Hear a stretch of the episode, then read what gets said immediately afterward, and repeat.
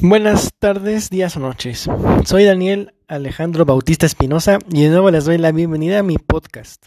En esta ocasión hablaré sobre una persona que yo considero un verdadero líder, alguien que sabe cómo guiar, motivar y sobreponerse ante las adversidades. Esta persona es Cristiano Ronaldo. Considerado uno de los mejores en su profesión, Cristiano Ronaldo es un futbolista portugués que actualmente juega en la Juventus de Turín, en Italia.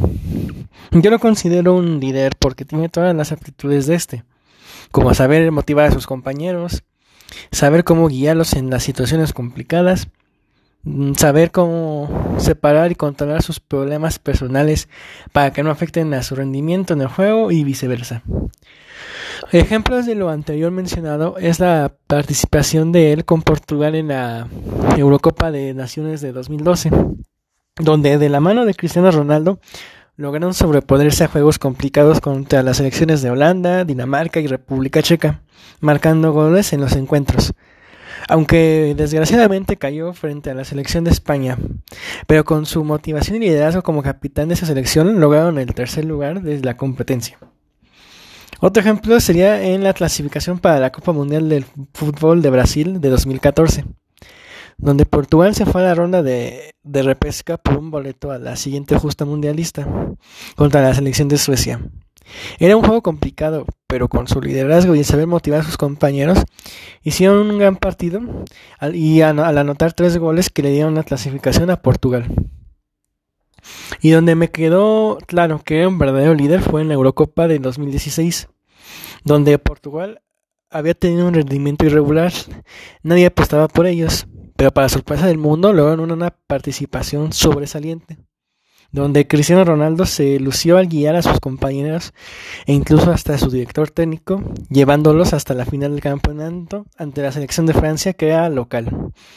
Durante el juego, el juego final, Cristiano Ronaldo salió lesionado y tuvo que irse de cambio, pero ese no fue el final de su participación.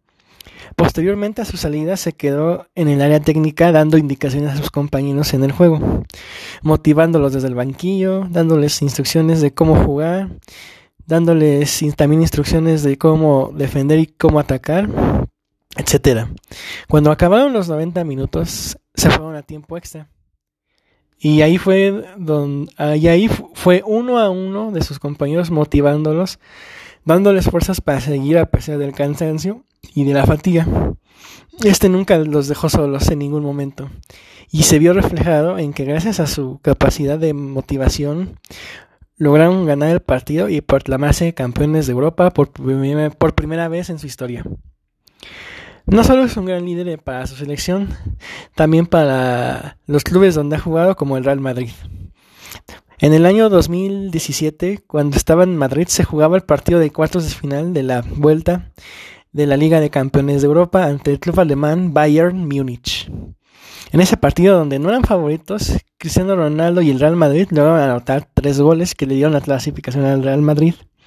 Gracias a, su actuación en este juego, fue suficiente para motivar a sus compañeros para el siguiente enfrentamiento de semifinales ante el Atlético de Madrid, donde nuevamente como el líder, que es, se marcó tres goles que le dieron el pase a la final.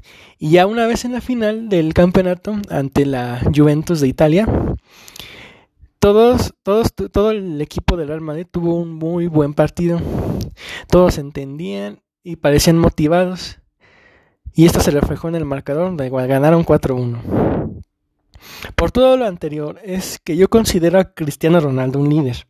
Porque un líder es el que te sabe guiar en los, en los problemas, te da motivación para seguir adelante, no se rinde ante las adversidades y confía en sus compañeros. Bueno, por el momento es todo de mi parte en este podcast. Nos vemos en el siguiente.